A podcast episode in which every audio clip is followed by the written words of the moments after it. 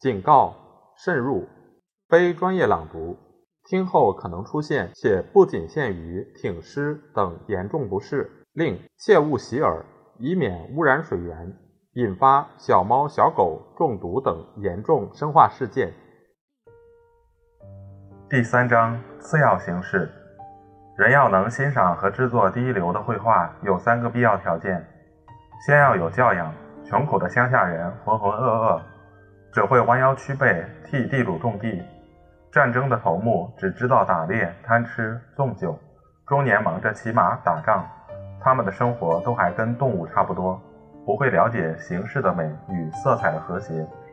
一幅画是教堂或宫殿的装饰品，要看了有所领会，觉得愉快，必须在粗野生活中拖出一半，不完全转着吃喝和打架的念头。必须脱离原始的野蛮和桎梏，除了锻炼肌肉、发挥好斗的本能，满足肉体需要以外，希望有些高尚文雅的享受。人本来野性十足，现在会静观默想了；他本来只管消耗与破坏，现在会修饰与欣赏了；他本来只是活着，现在知道点缀生活了。这便是意大利在十五世纪所发生的变化。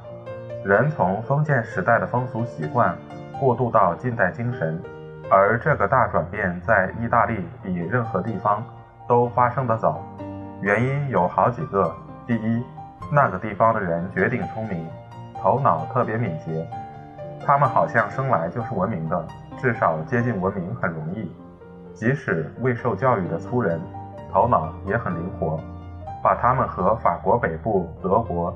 英国同一阶级的人比较，差别格外显著。在意大利，一个旅馆的当差，一个乡下人，路上随便碰到的一个挑夫，都能谈天、了解、发表评论。他们会下判断，懂得人生，会谈政治。他们运用思想像语言一样出于本能，有时很精彩，从来不用费力，而差不多老是运用得很好。尤其他们的审美感是天生的。热烈的，只有在这个国家，你能听到普通的老百姓对着一所教堂或一幅画嚷道：“哦，天哪，多美啊！”而表达这种兴奋的心情与感觉。意大利语言自有一种妙不可言的腔调，一种音响，一种加强的语气。同样的话用法文说出来就显得枯燥无味。这个如此聪明的民族很幸运，不曾被日耳曼人同化。侵入的北方民族把他们压倒和改变的程度，不像欧洲别的地方那么厉害。野蛮人在意大利没有久居，或者没有生根。西哥特人、法兰克人、赫留莱人、东哥特人，不是自动离开意大利，便是很快被赶走。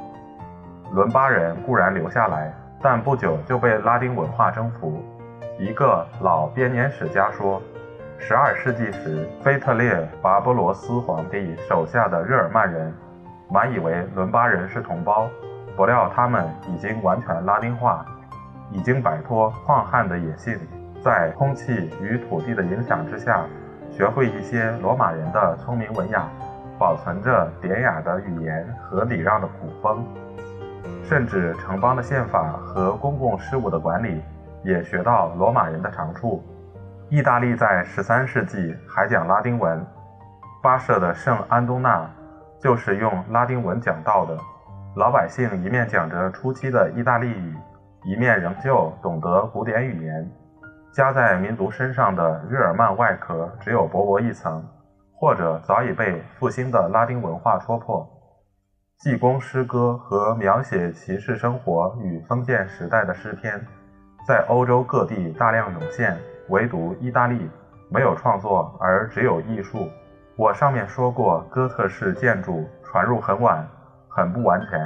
意大利人从十一世纪起重新开始建造的时候，还是用拉丁建筑的形式，至少是拉丁风味。从制度、风俗、语言、艺术上面可以看出，在中世纪最阴暗、最艰苦的黑夜里，古文明已经在这块土地上挣扎出来、苏醒过来。野蛮人的痕迹像冬雪一样消融了。因此，把15世纪的意大利同欧洲别的国家做一比较，就会觉得它更博学、更富足、更文雅、更能点缀生活。就是说，更能欣赏和产生艺术品。那个时代，英国才结束百年战争，又开始惨无人道的玫瑰战争。他们若无其事地互相残杀，打完了仗还屠戮手无寸铁的儿童。到1550年为止，英国只有猎人、农夫、大兵和粗汉。一个内地的城镇，统共只有两三个烟囱。乡下绅士住的是草屋。涂着最粗糙的粘土，取光的窗洞只有格子没有窗子。中等阶级睡的是草垫，枕的是木柴，枕头好像只有产妇才用。杯盘碗碟还不是锡的，而是木头的。德国正爆发极端残酷、十恶不赦的胡斯党争，日耳曼皇帝毫无权术，贵族愚昧而又蛮横。直到马克西米利安朝代，还是一个暴力世界。社会上没有法律，只有动武的习惯，就是说只会自己动手报仇。在比较晚一些的时期，从路德的闲话录和罕斯特施怀尼钦的回忆录中，可以看出当时贵族和文人的酗酒和撒野的程度。至于法国，15世纪正是他历史上最悲惨的时期。国土被英国人侵占蹂躏，在查理七世治下，豺狼一直闯到巴黎城关。英国人被逐出以后，又有剥皮党和散兵游勇的头目鱼肉乡民，不是绑架便是抢劫、杀人放火的军阀中间有一个叫做希勒特雷兹，就是蓝胡子传说的蓝本。到十五世纪末，国内的优秀人士，所谓贵族，只是粗野的蛮子。威尼斯的大使们说，法国绅士的腿都像弓一样弯曲，因为老是在马上过生活。拉伯雷告诉我们，哥特人的蛮俗、下流的兽性，在16世纪中叶还根深蒂固。1522年时，巴大萨卡斯蒂里奥纳伯爵写道：“法国人只重武艺，看不起别的事情。他们非但轻视文学，而且深恶痛绝，认为文人最下贱。”所以，把一个人叫做学者，是对他最大的侮辱。总之，整个欧洲还处在封建制度之下，人像凶悍有力的野兽一般，只知道吃喝打架，活动筋骨。相反，意大利差不多已经成为近代国家了。梅提切家族得势以后，佛罗伦萨过着太平日子，资产阶级安安稳稳占着统治地位，和他们的领袖梅提契家族一样。忙着制造商品、做生意、办银行赚钱，然后把赚来的钱花在风雅的事情上。战争的烦恼不像以前那样使他们战战兢兢、紧张的厉害。他们出了钱叫佣兵打仗，而佣兵的头子是精明的商人，把战争缩小范围。不过骑着马游行一次，偶有杀伤，也是由于疏忽。据当时的记载。有些战役只死三个兵，有时只死一个。外交代替了武力。马基雅弗利说过，意大利的君主们认为，一个国君的才干在于能欣赏辛辣的文字，写措辞优美的书信，谈吐之间流露锋芒与机智，会组织骗局，身上用金银宝石做装饰，饮食起居比别人豪华，声色犬马的享用应有尽有。统治者成为鉴赏家，成为文人学士，爱好渊博的谈话。自从古代文明衰落以后，我们第一次遇到一个社会把精神生活的享受看作高于一切。那时，大众注目的人物是古典学者，是热心复兴希腊文学与拉丁文学的人，如包奇奥、菲莱尔福、马歇尔、菲切诺、毕克特拉米朗多拉。卡空提尔、埃莫罗、巴巴罗、洛朗华拉、包利象，他们在欧洲各地的藏书室中发掘古人的手稿，拿来复印。他们不但阐明文艺加以研究，而且受着古籍熏陶，在精神上、感情上变得和古人一样，写的拉丁文几乎跟西塞罗与维颠尔时代的人同样纯粹，文笔突然变得精美绝伦，思想也突然成熟。从波特拉克的笨重的六音诗、沉闷而做作的书信，变到包丽象典雅的连句体短诗、华拉的雄辩滔滔的散文，读者几乎感到一种生理上的愉快。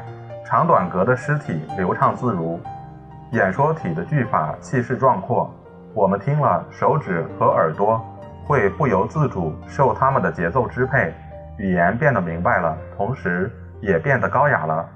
钻研学问的事业从修道院转移到贵族的府上，不再是空洞的争辩，而成为愉悦性情的工具，并且这些学者不是默默无闻关在图书馆里，得不到群众同情的小集团。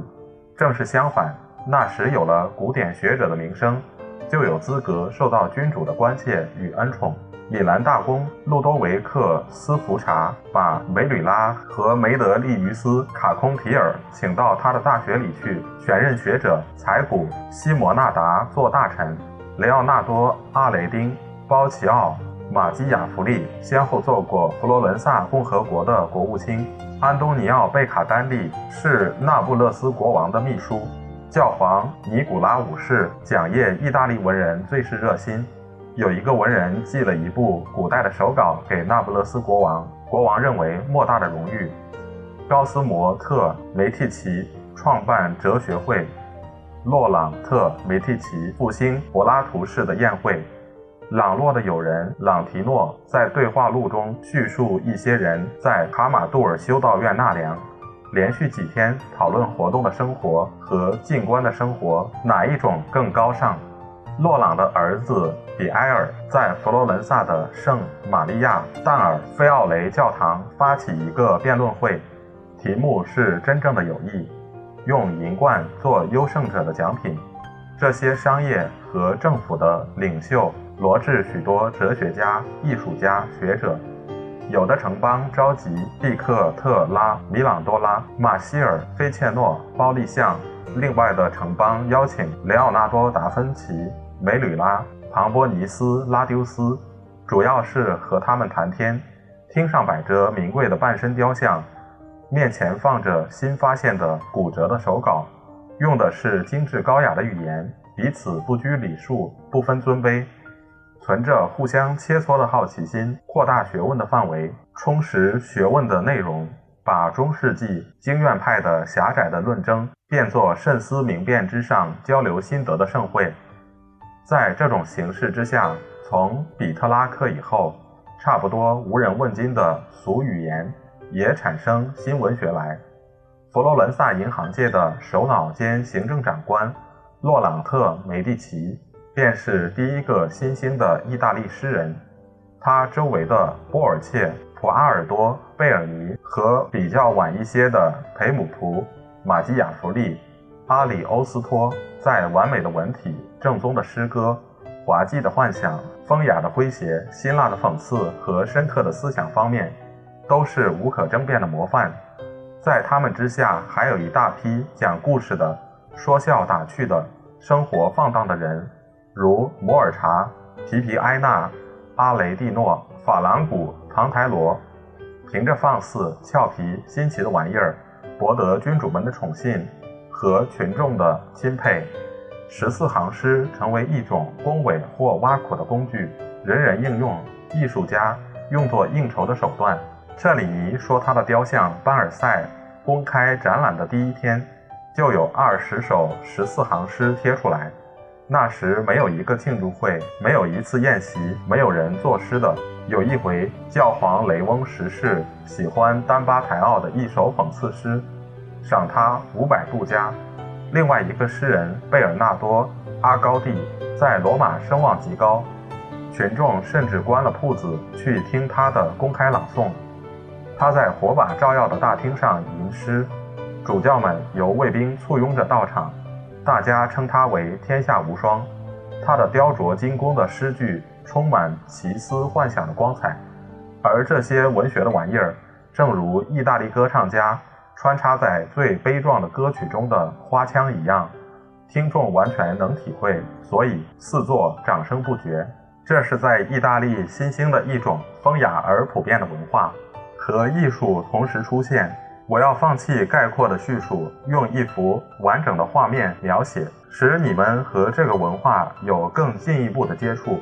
因为只有详尽的例子才能提供明确的观念。那时有一部著作描写品德完备的男女贵族，当时人可以作为模范的两种人物。在理想的人物背后，的确有真实的人物，虽然多少有些距离，都是一五零零年左右的一个交际场所，其中有宾客，有谈话，有装饰和摆设，有跳舞，有音乐，有景剧，有辩论，固然比罗马或佛罗伦萨的上流社会更稳重、更豪侠、更脱俗，但真切的描写加上那些格外高雅的姿态。正好表现出高等人士中最纯粹、最高尚的一群。要看到这些人物，只消浏览一下巴大萨卡斯蒂里奥纳伯爵的侍臣典范。卡斯蒂里奥纳伯爵在乌尔班公爵齐多特乌尔巴多的宫廷中当过差，又在齐多的后任法朗采斯古玛利亚但拉罗凡尔手下做事。他的著作是记载他在乌尔班宫中听到的谈话。齐多公爵害着关节炎，是个残废的病人，所以小朝廷中的人每天晚上在他的妻子屋中聚会。而公爵夫人伊丽莎白又是一个极贤德、极有才情的女子，在她和她的好友艾米莉亚·比亚太太周围，有来自意大利各处的各色名流。除了卡斯蒂里奥纳，有著名的诗人贝纳尔多·阿高蒂。后来当教皇的秘书而被认为红衣主教的培姆普，有贵族奥大维诺·弗雷古郡、于里安特·梅蒂奇，还有许多别的人。教皇娱乐二世在某次旅行中也在此驻节，谈话的地方与场面都配得上这些人物。壮丽的爵府是奇多的父亲造的，据许多人说是意大利最美的建筑，内部富丽堂皇。挂着铺金与绸缎的窗帘帷幕，摆着银瓶、云石与青铜的古代雕塑与半身像，比埃罗丹拉、法朗采斯卡和拉斐尔的父亲乔凡尼桑蒂的图画，大批拉丁、希腊、希伯来的图书从全欧洲搜集得来，因为重视内容，封面用金银装眼。乌尔班宫廷是意大利最风雅的一个。经常举行庆祝舞会、比武、竞技，还有谈天。卡斯蒂里奥纳说：“隽永的谈话和高尚的娱乐使这所屋子成为一个真正愉悦心情的场所。平日吃过晚饭，先是跳舞，接着玩一种字谜的游戏，然后是更亲密的交谈，又严肃又轻松。有公爵夫人参加，大家不拘形迹，随便捡个位置坐下。”每个男子陪着一位女客，谈话没有规则，没有拘束，尽可发挥新奇的思想和特殊的见解。一天晚上，由于一位太太的建议，贝尔纳多·阿高蒂当场做了一首美丽的十四行诗，送给公爵夫人。接着，公爵夫人要玛格丽达太太和古斯当查·弗雷古查太太跳舞，两人便搀着手起来。最受欣赏的音乐家巴尔莱调好了音，替他们伴奏。开始步伐庄重，后来比较活泼。第四天晚上，大家谈得乐而忘倦，竟至通宵达旦。他们打开面向卡大利高峰的窗子，但见东方一片红霞，晓色初开，所有的星都隐灭了，只剩金星那个温柔的使者还逗留在白天与黑夜的边界上。仿佛从他那儿吹来一阵新鲜的空气，清凉彻骨，布满天空，透入临近山岗上偶偶细雨的森林，把可爱的鸟儿惊醒过来，开始优美的合唱。从这段文字上面可以看出风格的典雅与华彩。参加谈话的人物之一培姆仆是意大利最纯粹、最地道的西塞罗派，最讲究音节的散文家。其余的谈话口吻也相仿。书中记着各式各种的礼貌，有时赞美妇女的姿色、风韵、贤德，有时恭维男人的勇敢、才气、学识。每个人互相尊敬，极尽殷勤，这是最重要的处世之道，也是上流社会最可爱的地方。但礼貌并不排斥性质，为了调剂，有时谈话带点小小的讽刺。来一下应酬场中的交锋。此外，还有警句妙语、戏谑说笑、奇闻野史和风趣盎然的小故事。大家正谈到怎样才是真正的绅士风度，一位太太举一个例子做对照：最近有位老派绅士上门拜访，是个被乡村生活磨钝了的军人。他说他杀过多少敌人，一个一个的数过来。后来向女主人解释。击剑的技术，指手画脚，表演怎么叫刺，怎么叫砍。他微笑着说：“他当时确实有点心慌，不由得把眼睛望着门，心里老是想着他会不会把他杀了。”不少类似的风趣的穿插，使谈话不至于太沉闷。可是严肃的气氛照样存在。绅士们都通晓希腊文学与拉丁文学、历史、哲学，甚至懂得各个流派的哲学。这时，妇女们便出来干预，带点埋怨的口气，要求多谈谈世俗的事。他们不大喜欢听人提到亚里士多德、柏拉图和解释他们的那些学究，也不爱听关于冷和热、外形和实质的理论。于是，男人们马上回到轻松愉快的题材，说一番娓娓动听的话，补救刚才的博学与玄妙的议论，并且。不论题材如何艰深，争论如何热烈，谈话始终保持高雅优美的风格。他们最注意措辞的恰当，语言的纯洁。后来在福日拉的时代，法国古典文学的奠基人朗普伊埃府上的一般辞令专家也讲究这一套。但那时意大利人的气质更富于诗意，正如他们的语言更近于音乐。意大利文由于音节丰富。鱼尾响亮，即使说的是极普通的东西，也显得美妙和谐。何况优美的内容，用意大利文说来，当然更高雅、更妩媚了。卡斯蒂里奥纳书中有一段描写人生的凄凉的晚景，文字的风格好比意大利的天色，连废墟残迹都照着黄澄澄的阳光，使阴沉的景象变作一幅庄严的图画。那时候，美好的快乐之花在我们心头枯萎零落，像秋天的树叶；清明恬静的思想没有了，只剩一片凄凉，有如天上的一块乌云，还带来无数的灾难。不仅肉体，连精神也病了。往日的欢愉只留下一些难忘的回忆，可爱的少年时代只留着一个影子。回想之下，那时仿佛天地万物都在祝贺我们，向我们欢笑。明媚愉快的春天在我们心中开满鲜花，仿佛一所美丽的园林。所以在寒冷的季节，生命到了夕阳西下，不允许我们再有欢乐的时候。最好是欢乐和记忆一齐消失，最好能找到一种诀窍，使我们万事皆忘。谈话的题目绝不使谈话的内容贫乏。由于公爵夫人的要求，每人把绅士淑女应有的品德挑几项出来解释。研究哪一种教育最能培养身心，使一个人不但能适应文明社会，而且能点缀社交生活。我们不妨考虑一下那时对有教养人提出的要求：要求怎样的聪明，怎样的机智，多少不同的学问才能达到标准。我们自以为已经非常文明，可是尽管多了三百年的教育和修养，还可以在他们身上找到一些榜样和教训。一个初入宫廷的人，在文学方面，至少在所谓文艺方面，不应该只有一些普通的学识。他不仅要懂拉丁文，还要通希腊文，因为希腊的杰作数量多，种类也多。他应当熟读各家的诗，熟悉演说家与史学家的著作，还得擅长吟诗作文，主要用我们的俗文字写作，因为除了满足自己的兴趣，还可以作为同太太们谈天的资料。他们大概都喜欢这一类的东西。我还不满意这位绅士。倘若他不是音乐家，倘若他只会读谱而不擅长各种乐器，因为音乐不但能给人消遣、驱除烦恼，往往还能使太太们高兴。他们的温柔细腻的心很容易受音乐感动。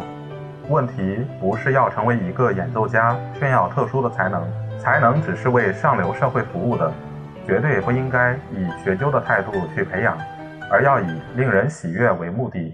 施展才能不应当是为了博人赞赏，而应当为了娱乐他人。因为这缘故，一切优美的艺术都要通晓。还有一样，我认为非常重要的东西，我们的绅士也不能忽略，就是画图的才能和关于绘画的学识。在文雅高尚的生活中，图画也是一种点缀，所以有教养的人应当关心，像关心一切风雅的事情一样。但是在这一点上，同样不能过度。真正的才能支配一切艺术的艺术是机智，是一种谨慎的态度，一种判断和鉴别的能力，懂得怎么叫做过，怎么叫做不及，能分辨事物的消长，知道怎么叫做合乎时宜，怎么叫做不合时宜。比如我们的绅士，即使明知人家对他的呼称合乎事实，也不应该公然同意，而应该谦辞，叫人知道他的本行是武艺，其余的才能不过是点缀而已。躺在许多人面前或大庭广众之间跳舞，我觉得他应当保持相当尊严，但仍旧要用潇洒与妩媚的举动调剂。如果他演奏音乐，也只是为了消遣，而且是人家勉强他的。虽然他技术熟练，完全内行；虽然要精通一门东西必须下过功夫，但不能叫人看出他所花的苦功和代价。尽管表演精彩，引起别人对这门艺术的尊敬，自己却要表示并不十分轻重。凡是以此为专业的人，所有的技巧，我们的绅士不应该引以为豪。他应当使人尊重他的人品，所以不能放纵，而要克制自己。脸色要像西班牙人一样镇静，衣着要整齐清洁，服饰的嗜好席上要有丈夫气，切忌女性口味。应当喜欢黑色，表示性格的庄重。他不应该为快乐或热情、愤怒或自私而激动。粗野的举止、露骨的言语、会使太太们脸红的字儿都要避免。他应当彬彬有礼，待人谦和，要会说话，讲诙谐的故事，但是不失体统。最好以取悦才德兼备的妇女为目的，以便控制自己的行动。作者说到这里，很巧妙地从描写绅士的肖像转到太太们身上，而用在第一幅画上的笔触，在第二幅中变得更细腻。世界上无论世界上无论哪个宫廷，不管多么显赫，缺少妇女就谈不上文采、光辉、快乐。绅士不与妇女交际，没有他们的爱情和宠眷。就不可能有风度、魅力或者气魄，也不可能成，也不可能成为一个出众的绅士。所以，倘没有妇女参与，加入他们的一份风韵，我们画的绅士的肖像势必残缺不全，而宫廷生活也将毫无点缀，不能算完美了。我认为，出入宫廷的妇女，首先要殷勤可爱，风度翩翩地接待各色人物，说话动人得体，合乎时间、场合和对方的身份。姿态要端庄静穆，行为始终保持体统，同时头脑要相当活泼，显得他绝不迟钝。他还应当和蔼可亲，使人佩服他的慎重、贞洁、柔和，不亚于佩服他的可爱、聪明和眼力。所以，他应当能对付某种为难的各种因素互相抵触的局面，要能走到界限的边缘而不超过界限。他不能因为要博得贞洁和贤德的名声而过于矜持，对某些轻话的人物或谈话表示厌恶，甚至避其而去。那很容易使人误会他要掩饰自己的短处，唯恐别人知道而装得如此严正，并且生硬的行动总是可厌的。他也不应该为了讨人喜欢和表示洒脱而说些不雅的话，做出一种过分与越轨的亲热，引起人误解。也许实际上他并非那样的人，听到不雅的话，他应该有些脸红，表示不好意思。如果他手段高明，他会把谈话引到更文雅、更高尚的题目上去，因为他受的教育并不比男人差多少。他也应当通晓文字、音乐、绘画，长于跳舞，善于辞令。以上的规矩，参加谈话的太太们都以身作则，说到做到。他们的才智和优雅的趣味。发挥的恰到好处。对于强姆仆热情的表现，听他关于无所不包的纯洁的爱发表一套柏拉图派的理论，他们鼓掌称善。那时，意大利有些女子，如维多利亚·高隆纳、凡罗尼卡·甘巴拉、古斯当查特·阿马菲、丢里阿特·阿拉戈纳、法拉拉公爵夫人，都兼备卓越的才能和卓越的教育。卢浮美术馆有些当时人的肖像，例如身穿黑衣、脸色苍白而若有所思的威尼斯人法朗西阿画的那么热烈而又那么沉着的青年。娇弱而头颈细长的那不勒斯的耶娜，博隆奇诺画的青年和雕像，这些聪明与安静的脸，华丽而严肃的服装，也许使你们对那个社会的完美的修养、丰富的才能、微妙的机智，能够有一个概念。三百年以前，在运用思想、爱好典雅、讲究礼节方面，他们已经和我们一样，也许还超过我们。